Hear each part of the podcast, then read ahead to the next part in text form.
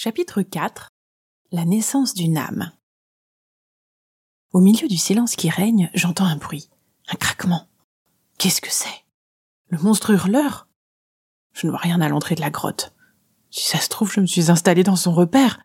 Je me suis jeté seul dans la gueule du loup. Enfin, si c'est vraiment un loup. Non, j'ai sans doute rêvé. Je commence à être fatigué. Encore?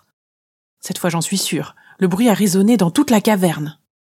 Je crois que le feu effraie les animaux sauvages. Vite, je tente d'attraper une bûche enflammée en évitant de me brûler les doigts. Quand? Qu'est-ce que je vois? Mon œuf Il est en train d'éclore C'est lui, les craquements Quelle nouille Comment ai-je pu l'oublier si proche des flammes? Un peu plus et j'avais un œuf dur. Remarque, ça l'a réchauffé. C'est peut-être grâce à ça qu'il se fissure. Quelle excitation je sens mon cœur battre. Quelle créature va en sortir Soudain, un morceau se détache de la coque craquelée, soulevé par un mini museau gluant. Ça y est, je distingue des naseaux qui remuent pour inspirer.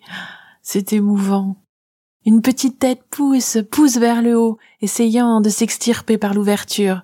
L'animal se ferait lentement un passage en brisant sa coquille. Oh, c'est un joli bébé dragon tout noir. Battant des paupières, il me regarde avec tendresse de ses grands yeux jaunes. Un fragment de coque resté collé au sommet de son crâne glisse le long de sa joue rebondie. Recouvert d'une matière visqueuse, l'animal effectue un faux pas en voulant sortir de l'œuf. Basculant sur le côté, le petit tombe dans le brasier. Au secours, il va brûler. Mais non, le feu est son élément. On dirait même que ça lui fait du bien comme une bonne douche. La substance qui collait sur ses écailles disparaît dans un crépitement de flammes. Il sort des braises tout propre, avec le bout de la queue encore en train de flamber. Sans s'affoler, il souffle dessus pour l'éteindre. Ça y est, j'ai un dragonneau flambant neuf.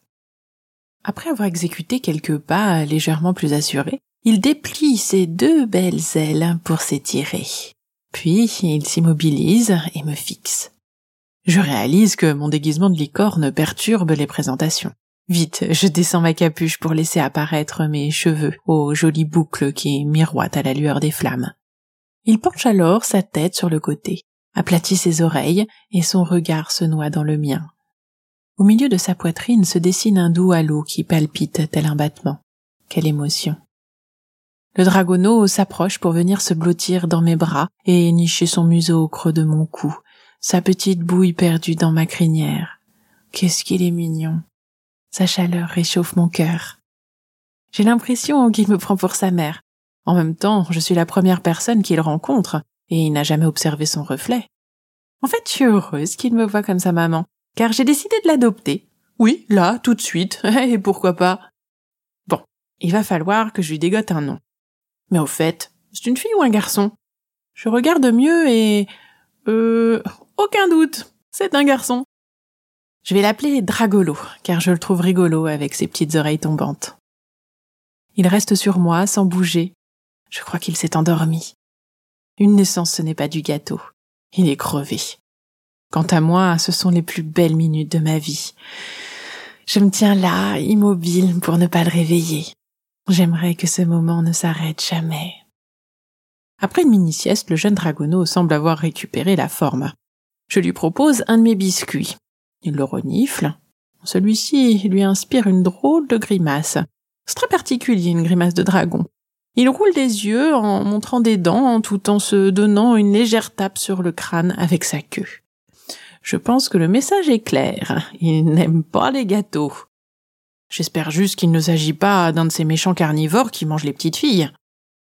Mon ombre essaie de taquiner du doigt l'ombre de Dragolo mais celle-ci ne réagit pas, à croire que la mienne est la seule dotée de personnalité. Je suis un peu triste pour elle. Elle doit se sentir isolée, à ne jamais pouvoir discuter avec des copines. Il n'y a qu'avec moi qu'elle peut parler. Et encore, jamais en présence d'inconnus. En même temps, jusqu'ici, on n'en a pas croisé. Alors... Finalement, je suis contente d'avoir une ombre comme ça. Même si elle est parfois agaçante, je dois admettre qu'elle m'a aussi sauvée durant la tempête. J'imagine que je peux compter sur elle.